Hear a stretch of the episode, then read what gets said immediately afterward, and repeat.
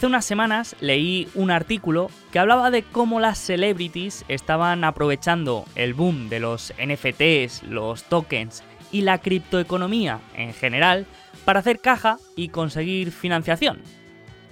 Parece que ahora cualquier deportista, artista o influencer puede lanzar su propio NFT o su propia criptomoneda y los fans la pueden comprar.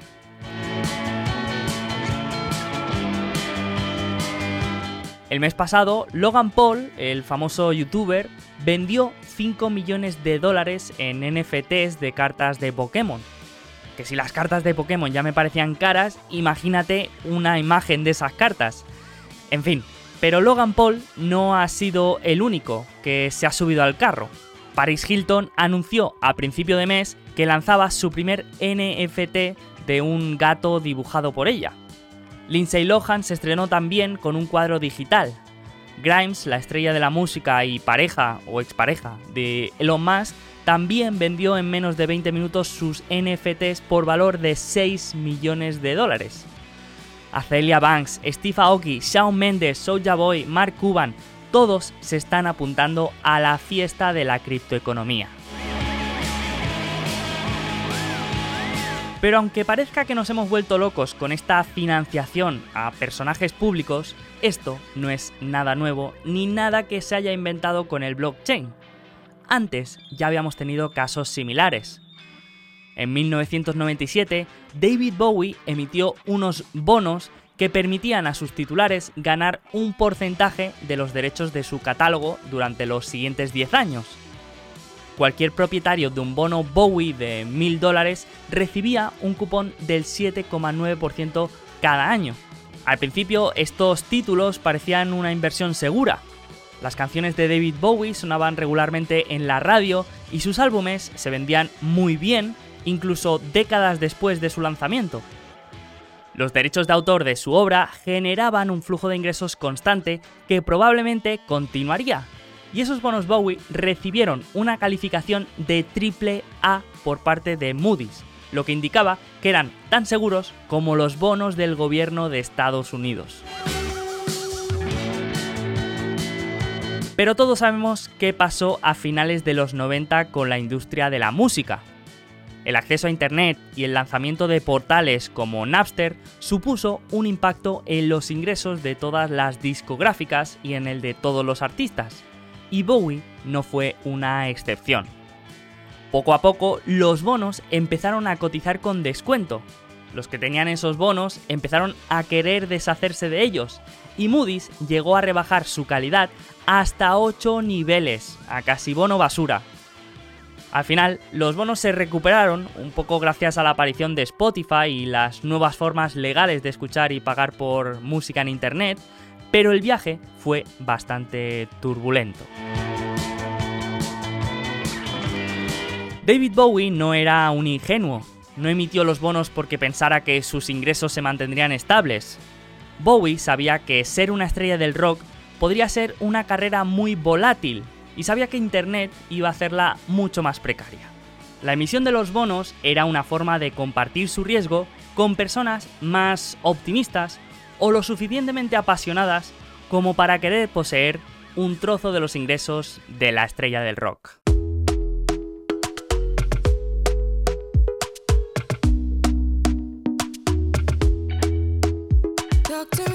Y de bonos, financiación y de industrias precarias hablamos en este episodio del podcast de Alfa Positivo, un episodio en el que desgranaremos al completo la crisis de solvencia que está viviendo el grupo Evergrande chino y el posible contagio que eso puede tener en el resto del sector inmobiliario.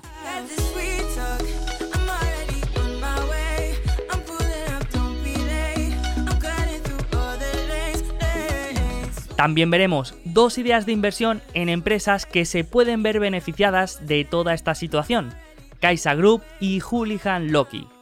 Así que ponte cómodo y disfruta este episodio, porque no descarto hacer un NFT de él y sacar un bono al estilo David Bowie.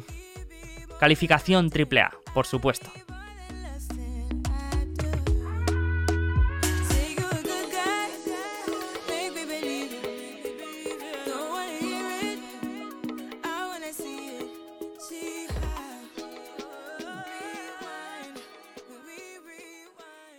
Antes de empezar, recuerda, como siempre, que si quieres estar al día de las empresas que sigues y que tienes en cartera, puedes utilizar la app Quarter.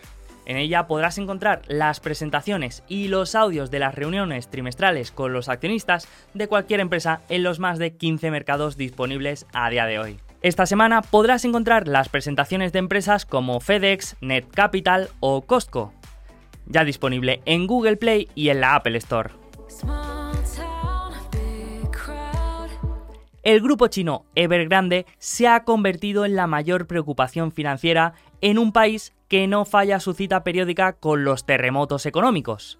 El temor a un impago de 300.000 millones de dólares vinculados a innumerables bancos, inversores, proveedores y hasta trabajadores ha agitado los mercados financieros mundiales por el posible impacto que eso pueda tener en el sistema financiero y en la economía en general. El índice del sector inmobiliario chino ha caído por debajo de los niveles de 2016 y el precio de las acciones de Evergrande se ha desplomado un 90% en lo que va de año.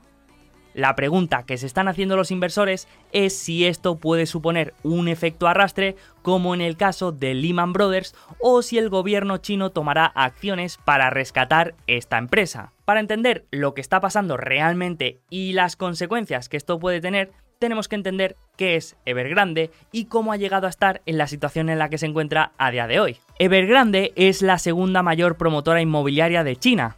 Actualmente posee más de 1.300 inmuebles en más de 280 ciudades en todo el país.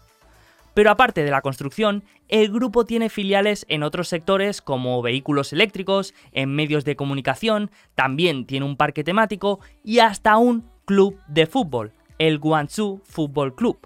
Con más de 200 filiales en el extranjero y casi 2.000 en el país, Evergrande tiene unos ingresos de más de 100.000 millones de dólares y unos beneficios de aproximadamente 5.000 millones, con un total de 2 billones de yuanes en activos, lo que equivale aproximadamente al 2% del Producto Interior Bruto de China. Es decir, que tenemos un auténtico monstruo corporativo, con todas las letras. De hecho, hasta hace unos años era la empresa inmobiliaria con mayor valoración del mundo.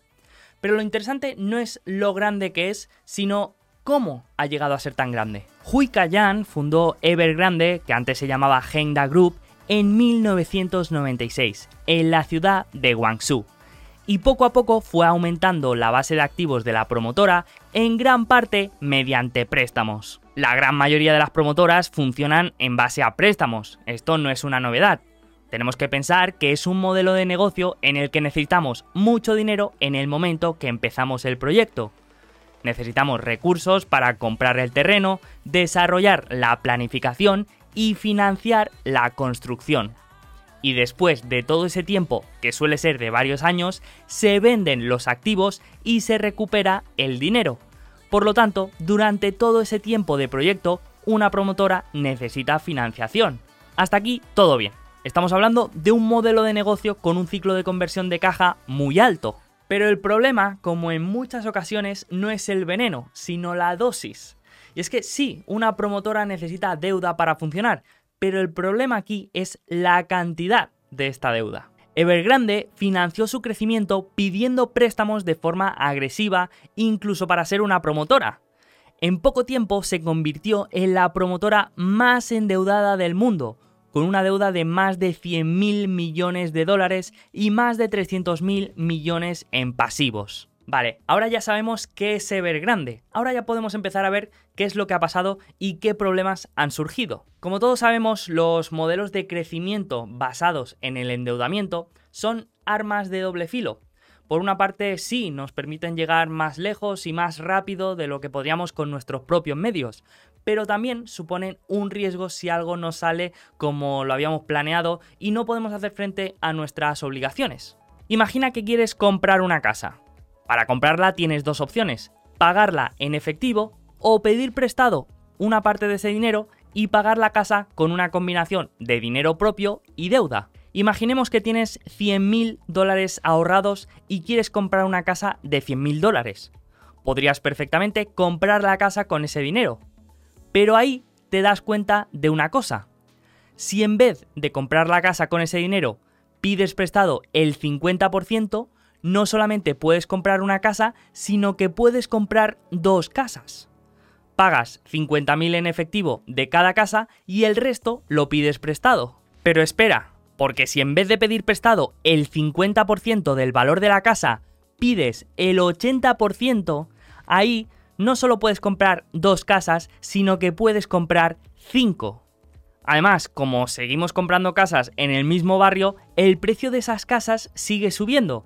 Y ya aparecen las noticias que el precio de las casas en ese barrio está subiendo cada día, por lo que más gente quiere comprar esas casas y más aumentan los precios. Esto es lo que se conoce como un ciclo económico, y aunque ahora lo hemos visto a menor escala, la economía en realidad funciona de una manera muy similar, con estos ciclos de creación y destrucción de deuda. Cuando se dan todas las facilidades para conseguir deuda, el crecimiento económico es imparable. Cada vez más gente quiere construir casas en ese barrio y cada vez sale en más titulares y como salen más titulares de las noticias parece la mejor inversión y como parece la mejor inversión más gente quiere comprar casas en ese barrio. Y esto se convierte en una espiral que no para de reforzarse a sí misma. Como los precios suben, más gente quiere invertir y como más gente quiere invertir, las promotoras construyen más. Y las acciones de estas empresas van subiendo y la deuda cada vez es más barata y los trabajadores ganan más y todo el mundo quiere invertir, por lo que todo sube y esto va girando y va girando hasta que llega un punto de inflexión y ahí la rueda empieza a darse la vuelta. En el caso de Evergrande, el punto de inflexión ocurrió hace unos años cuando los niveles de deuda del grupo empezaron a ser demasiado elevados. Desde 2017, cuando Evergrande alcanzó su máxima valoración, ha ido cayendo en bolsa año tras año hasta que ya en 2020 ha tenido que empezar a pedir dinero prestado para cubrir sus obligaciones. Es decir, que ha tenido que pedir dinero prestado para pagar el dinero que le habían prestado. Y esto no hace falta ser un doctorado en economía para darse cuenta de que no tiene muy buena pinta. Conforme el grupo Evergrande iba acumulando más y más deuda, la nueva deuda iba siendo más cara, lo que significa que los tipos de interés a los que le dejaban dinero era cada vez más alto. Esto es completamente normal. Si quieres dejar dinero a una empresa, ¿a quién le vas a dejar dinero? ¿A una que tiene caja neta o a otra que tiene un nivel de apalancamiento muy alto? Pues obviamente a la que tiene caja neta, ya que es más probable que te devuelva ese dinero.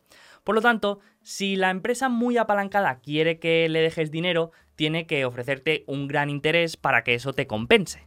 La rentabilidad de la deuda de Evergrande no ha hecho más que subir desde 2017, desde el 8% de interés que pagaba entonces hasta casi el 20% que estaba pagando el último verano. Una auténtica locura de rentabilidades que no se pagarían si no fuera porque el mercado asume que el que le presta dinero a Evergrande tiene una probabilidad de no volver a recibir ese dinero de vuelta. Por lo tanto, tenemos una de las mayores promotoras de China, con aproximadamente el 2% de la cartera de inmuebles del país, y en una situación en la que cada vez está más ahogada en deuda y en la que esta deuda cada vez es más cara. En definitiva, que tenemos una crónica de catástrofe anunciada. Y aquí es cuando entran los dos factores que han sentenciado prácticamente la viabilidad de este imperio inmobiliario. El primero de ellos ha sido la baja calidad de sus activos. A mediados de 2020, un grupo de inversores que habían prestado dinero a la compañía forzaron un reembolso de 13.000 millones de dólares. Por aquel entonces, Evergrande arrastraba ya una deuda total de 120.000 millones repartida entre más de 100 bancos y grupos de inversores distintos. Una gran parte de esa deuda con vencimiento a finales de ese año. En total, unos 300.000 millones de dólares en pasivos. Aquí lo más lógico sería vender una parte de tus activos para repagar una parte de tu deuda y así ir más desahogado. Pero esto ha hecho aflorar uno de los problemas que no todo el mundo había tenido en cuenta, y es que la cartera de activos inmobiliarios de Evergrande está compuesta en gran medida por proyectos en desarrollo, es decir, edificios inacabados que solamente puedes vender a fondos especializados. Pero es que los fondos especializados que podrían estar interesados en adquirir estos activos no están dispuestos a comprarlos porque la mayoría están situados en ciudades de segunda y tercera categoría. es decir, no están en las grandes ciudades y por lo tanto no son activos de gran calidad. Aún así, esta historia podría haber tenido un final feliz, Vale, la cartera de activos de Evergrande era en gran parte proyectos en desarrollo, pero si hubiera podido seguir endeudándose durante algún tiempo, podría haber finalizado estos proyectos, los podría haber vendido y podría haber repagado esa deuda. Pero aquí ha entrado el segundo factor que ha hecho que esto no sea posible, las restricciones de endeudamiento del gobierno chino. Hace justamente un año, el gobierno de Xi Jinping aprobó una política de restricción de endeudamiento para evitar una burbuja de crédito como la que se vivió en 2008. Estas restricciones consistían en unas líneas rojas que no podían sobrepasar las empresas para poder seguir endeudándose. Estas líneas eran un ratio de pasivo sobre activo inferior al 70%, un ratio de deuda neta inferior al 100% y un ratio de caja sobre deuda a corto plazo superior a 1. Si no se sobrepasa ninguna de estas líneas, el crecimiento de deuda permitido es del 15%. Si se sobrepasa una de estas líneas, del 10%. Si son dos las líneas que se superan, el 5%. Y si son tres, no se permite que aumente nuestro nivel de deuda. Evergrande superaba las tres líneas rojas, por lo que la opción de seguir endeudándose ya no estaba sobre la mesa. Esto ha acabado con el anuncio de hace unos días del presidente de la compañía anunciando el posible impago de alguna de sus obligaciones. Es decir, está diciendo de manera pública que no va a poder pagar todas sus deudas y que posiblemente la empresa tenga problemas de solvencia. Y la pregunta que se está haciendo mucha gente es si esto es el Lehman Brothers de China. Para el que no lo recuerde, Lehman Brothers fue un banco americano que detonó la crisis financiera de 2008 al declararse en quiebra técnica. Lo que pasó fue que al anunciar de manera formal que no podría hacer frente a sus pagos, a la gente que le debía dinero no le podía pagar y a la hora de intentar vender sus activos se descubrió que en realidad no eran tan valiosos como parecían en el balance, por lo tanto, debido al tamaño monstruoso que había alcanzado Lehman Brothers, muchos acreedores se quedaron sin cobrar y muchos de estos acreedores no pudieron pagar a sus propios acreedores, creando así un efecto dominó que acabó propagándose por toda la economía. Entonces, ¿puede pasar algo así con el caso de Evergrande? Bueno, pues la verdad es que comparten muchas similitudes, pero como siempre hay matices que son los que marcan la diferencia y son los que tenemos que tener en cuenta. Sin duda, podríamos decir que existen muchas similitudes con el caso de Lehman Brothers. Tanto Lehman como Evergrande eran monstruos corporativos, Evergrande incluso con mayor tamaño que Lehman. En ambos casos se ha llegado a esta situación por un exceso de riesgo y de apalancamiento. Y en ambos casos, la lista de perjudicados directos es enorme. China es el país con mayor inversión doméstica en activos inmobiliarios. En relación al tamaño de la economía, la suma invertida en inmuebles supera incluso la de Estados Unidos en 2007 o en Japón a finales de los 80. De hecho, el sector inmobiliario representa casi un tercio de la economía china. Por lo tanto, sí que es posible que si muchas empresas inmobiliarias se encuentran con ratios de apalancamiento muy altos, se pueden dar problemas de liquidez que haga que muchas se vean obligadas a vender parte de sus activos y eso puede hacer que caigan los precios del real estate. Si esto pasa, se podría dar la misma espiral que hemos visto antes, pero en la dirección contraria. Es decir, cuantas más inmobiliarias tengan problemas de liquidez, más activos va a haber en el mercado, más activos para vender, es más oferta, por lo tanto, eso significa caídas en los precios y caídas en los precios significan noticias negativas. Y las noticias negativas significa que tanto inversores como acreedores van a intentar recuperar su dinero y eso va a generar mayores problemas de liquidez, mayores activos a la venta, caídas en los precios y entramos en esta espiral negativa que no se sabe dónde acaba. Pero también se puede dar otro caso, y es que el gobierno chino intervenga y se haga cargo de alguna de estas obligaciones.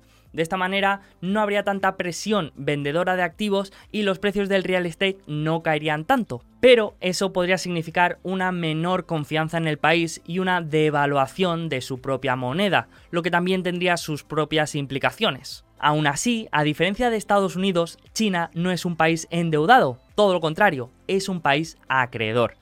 Eso significa que sí, puede que necesite un tiempo para que se estabilicen los mercados inmobiliarios y seguro que muchos inversores y acreedores perderán su dinero. Pero ni en el escenario más negativo nos podemos plantear que esto vaya a suponer una crisis mundial. Lo que sí que es muy posible es que existan daños colaterales y efectos de segundo y de tercer orden. De hecho, ya estamos viendo algunos. Evergrande ha acaparado todas las portadas y todos los titulares, pero todo el sector del real estate se ha visto salpicado por esta situación. Empresas como Cynic Holdings han llegado a caer casi un 90% durante la semana, y empresas relacionadas como bancos o aseguradoras también han sufrido caídas importantes en sus cotizaciones. Otra de las consecuencias secundarias es la de los materiales de construcción. Si las inmobiliarias entran en problemas de solvencia, todos los proyectos inmobiliarios en desarrollo o en fase de planificación es muy probable que se pospongan o directamente que se cancelen. Por eso es muy probable que materias primas como el hierro o el cobre sufran mucho debido a esta caída de la demanda para la construcción. Así que como vemos nos encontramos en un escenario bastante complejo, pero yo creo que ni la persona más negativa se puede imaginar un Lehman Brothers chino o que esta situación vaya a arrastrar al resto de la economía mundial. Sin embargo, tampoco creo que sea algo intrascendente que podamos olvidarnos de aquí a una semana. Creo que puede ser interesante hacer cierto seguimiento y ver cómo van evolucionando estas segundas y terceras derivadas y ver sobre todo cuál puede ser el impacto en nuestra cartera de una desaceleración económica en China. Y como digo yo, incluso con turbulencias de mercado podemos encontrar oportunidades de inversión. En este caso, con el miedo que existe a una posible crisis de solvencia en las empresas inmobiliarias, podemos encontrar muy buenas oportunidades de inversión en empresas relacionadas con el real estate, pero con caja neta y sin los riesgos que tiene una promotora o una constructora. Una de estas empresas es Kaisa Prosperity. Kaisa Prosperity es una spin-off de un grupo inmobiliario cotizado en Hong Kong y se dedica a la gestión de inmuebles, ofreciendo servicios como limpieza, seguridad o gestión de comunidades. Durante los últimos años ha estado creciendo a una media del 40% y se espera que siga creciendo incluso a tasas superiores durante los próximos años. Si miramos su balance, podemos ver que es una empresa que no tiene deuda y que su efectivo disponible supone casi el 40% de su cotización de mercado. Si miramos los beneficios que esperamos que obtenga este año, estaríamos comprando esta empresa a 8 veces ese beneficio, un múltiplo muy inferior al que suelen cotizar otras empresas relacionadas. Otra oportunidad interesante podría ser una empresa beneficiada directamente de una quiebra de Evergrande. Este sería el caso de Houlihan Loki. Houlihan Loki es un banco de inversión internacional especializado en reestructuraciones financieras que trabaja con empresas de todas partes del mundo. Si analizamos la empresa, podemos ver que han participado en 12 de las 15 mayores quiebras desde los años 2000, contando entre ellas la de Lehman Brothers y Enron por lo que podemos afirmar que tienen una gran experiencia en este tipo de situaciones. En la última nota pública de la empresa Evergrande mencionan el nombre de Houlihan Loki como representante de la compañía en este proceso de reestructuración. Houlihan Loki cotiza a 6.200 millones de dólares y el volumen de deuda que va a gestionar solamente de Evergrande es de más de 200.000 millones. Si miramos su cuenta de resultados, vemos que su crecimiento en el segmento de reestructuraciones financieras ha crecido un 53% durante el último año, y todo este crecimiento se está trasladando en un aumento de dividendo año tras año. Además, como expertos en deuda que son, su nivel de apalancamiento es muy bajo. Actualmente cotiza a 20 veces su beneficio, pero teniendo en cuenta su crecimiento de los últimos años, su barrera de entrada y el volumen de trabajo que puede tener solo en China, resulta una situación muy atractiva. Así que con esto ya hemos visto qué es Evergrande, a qué problemas se está enfrentando y qué consecuencias se pueden dar de esta situación. Además, hemos visto oportunidades de inversión que podemos aprovechar los inversores particulares. Así que espero que te haya gustado y te animo a dejar en los comentarios qué te ha parecido. Si crees que esto puede ser un Lehman Brothers chino, si no, si conoces alguna empresa que se puede beneficiar de esta situación, incluso si quieres que hable de otro tema relacionado. Así que os leo a todos y nos vemos en la siguiente.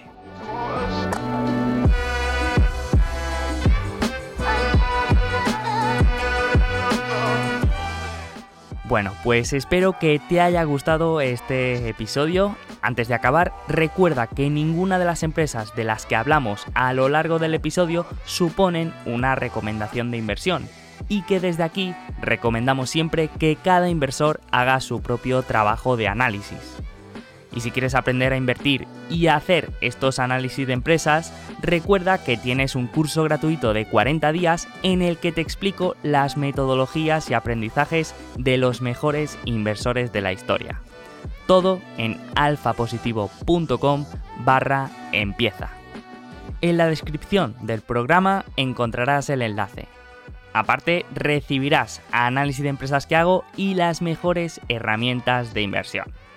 Así que nada más, muchas gracias por estar ahí y que tengas una rentable y feliz semana.